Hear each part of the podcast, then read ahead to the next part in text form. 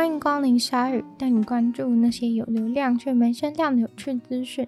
用十分钟的零碎时间，一起跟上这个永远跟不上的世界。根据荷兰国防部的说法，上周俄罗斯的战斗机在黑海骚扰了荷兰的驱逐舰。在上周四，这样的骚扰大概持续了五个小时。俄罗斯的战斗机上装有空对地的飞弹，而且飞行的高度非常的低，很靠近荷兰的船，算是对荷兰的海军进行了嘲讽的感觉。荷兰的驱逐舰上面的电子系统也因此受到了干扰。这艘驱逐舰的指挥官说，这艘船是在公海当中进行，俄罗斯真的没有合理的理由做出那些行为，既不负责任又不安全。荷兰国防部表示，荷兰的驱逐舰有权利在这个海域航行，俄罗斯却做出这种无正当理由的攻击行为，完全只是在引起非必要的意外发生。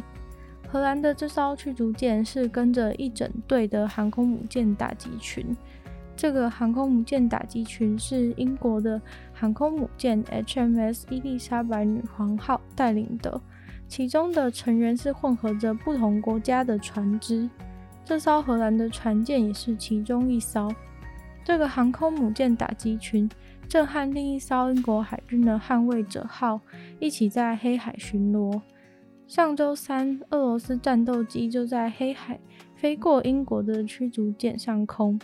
英国已经多次表示，他们这样子既不安全也不专业，而俄罗斯的国防部则宣称。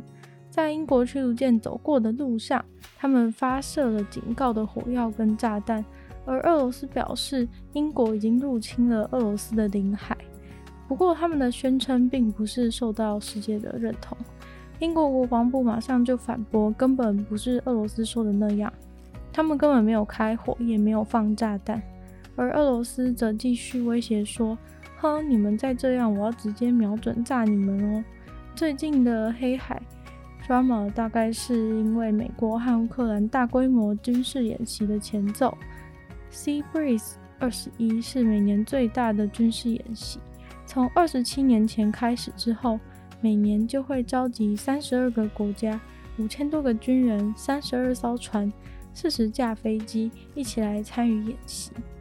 这个演习在星期一已经展开了，无论俄罗斯高不高兴。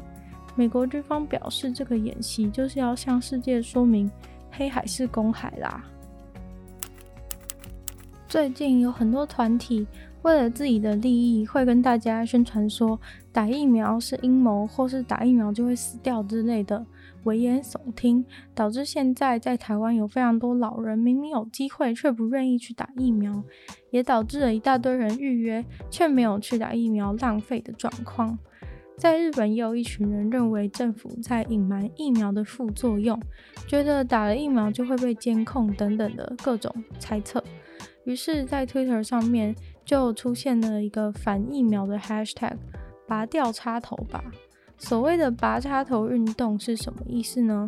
总之，这些人相信疫苗有害，所以除了自己不去打疫苗以外，也想要帮助大家一起免于疫苗的危害，让大家都打不到疫苗。拔插头拔的不是别的插头，就是冰着疫苗的冰箱的插头，够狠吧？直接让整个冰箱的疫苗都坏掉，这样大家都不用打。这个拔插头运动在日本各地都有很多人响应。让冰箱的插头脱落以后，疫苗的温度过高就会坏掉了。像在千叶的一个市，就有可以打一百次的疫苗量被弄坏；在大阪也有一个地方有五百多次的分量必须作废。很多地方都开始传出了这样子的灾情。一开始大家都以为只是公务人员的疏失，但后来越看越奇怪。其实这些储藏疫苗的单位。自己都不太确定这些插头是怎么掉下来的，很多还有贴上胶带固定，却还是掉了。结果后来网友就发现这件事情根本不是偶然吧，很快的就查到网络上有这个拔插头的运动，不过目前也没有找到任何证据，真的是这些拔插头运动的人做的。但如果是真的的话，这无疑是犯罪。毕竟又闯入人家的建筑物，又破坏别人的东西，还把珍贵的疫苗都弄没了。研究人员发现，一位五千年前的猎人兼采集者，是史上第一个得到瘟疫而死亡的人类。一个位在西欧的石器时代社区里，曾经经历一场大规模的死亡浩劫，就在五千五百年前左右。这个死亡事件后来使得大批的东方人能够从东方移动过来。这场瘟疫算是可以解释了一些之前找到的石器时代的骨骸。但是研究人员认为，他们的新发现其实会让过去的猜测有些令人质疑的地方，因为他们找到的那位第一个得到瘟疫死亡的猎人兼采集者，似乎不太可能造成这个瘟疫大规模的扩散。研究人员认为，最开始版本的瘟疫没办法造成那么大的传染。他们透过史前人类的牙齿和骨头来去检验他们的 DNA。这些史前人类的骨头大概是五千三百到五千零五十年前发现的。这些骨头分别是从年轻的女人、婴儿和两个男人身上找来的，遗骸也是在两个不同的挖掘点找到的。这两个挖掘点也不都是最近才发现的，其中一个是十九世纪就发现的，另一个才是最近几年发现的。他们去扫描残留下来的基因，想找到病原体的足迹，当然也包含了造成瘟疫的这个病毒。于是发现了其中一位男子，年约二十到三十岁，身上不止残留了 DNA 碎片，还有蛋白质，里面含有瘟疫的病毒，指出了他是死于一个现在已经灭绝版本的瘟疫，在他的血液里面。这就是目前找到。最早得到瘟疫的人类，而这位男子似乎与瘟疫共存了很长一段时间，这也显示出了早期瘟疫的症状，致死率并不高，可能是温和的。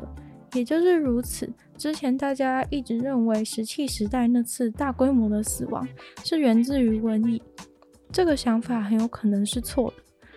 这些证据推测当时的病毒是温和的，可能就像感冒一样。大规模的死亡也有可能是气候变迁的结果。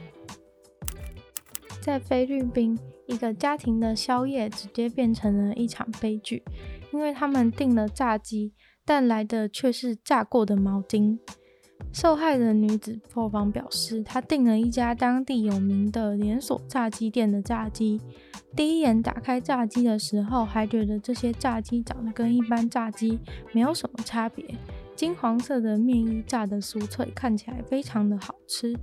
但是当他叫他儿子咬一口的时候，他儿子咬了之后却面有难色。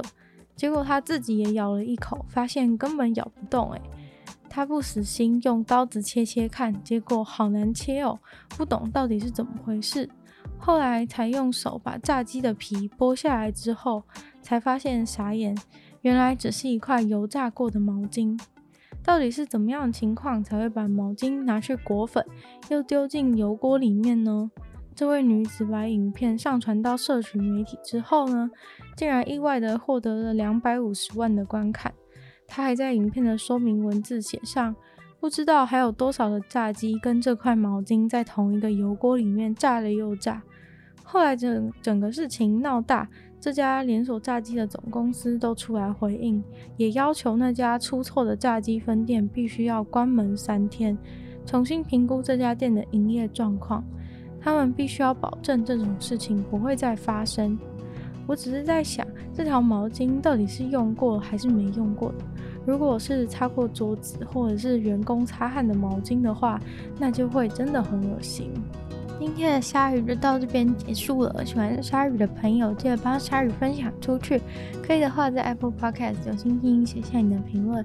那也非常欢迎在任何有留言区的地方留下你对鲨鱼的新闻内容的心得，我都会在找时间回复哦。那也可以去收听我的另外一个 Podcast《女友的纯粹不理性批判》，里面有时间比较长的内容，会在每周三更新。那有空的话，可以订阅我的 YouTube 频道，或是追踪我的 IG，会在里面分享一些好吃的东西或是不好吃的东西的评论。然后就希望鲨鱼可以在每周二、四、六顺利大家相见。那我们下次见喽，拜拜。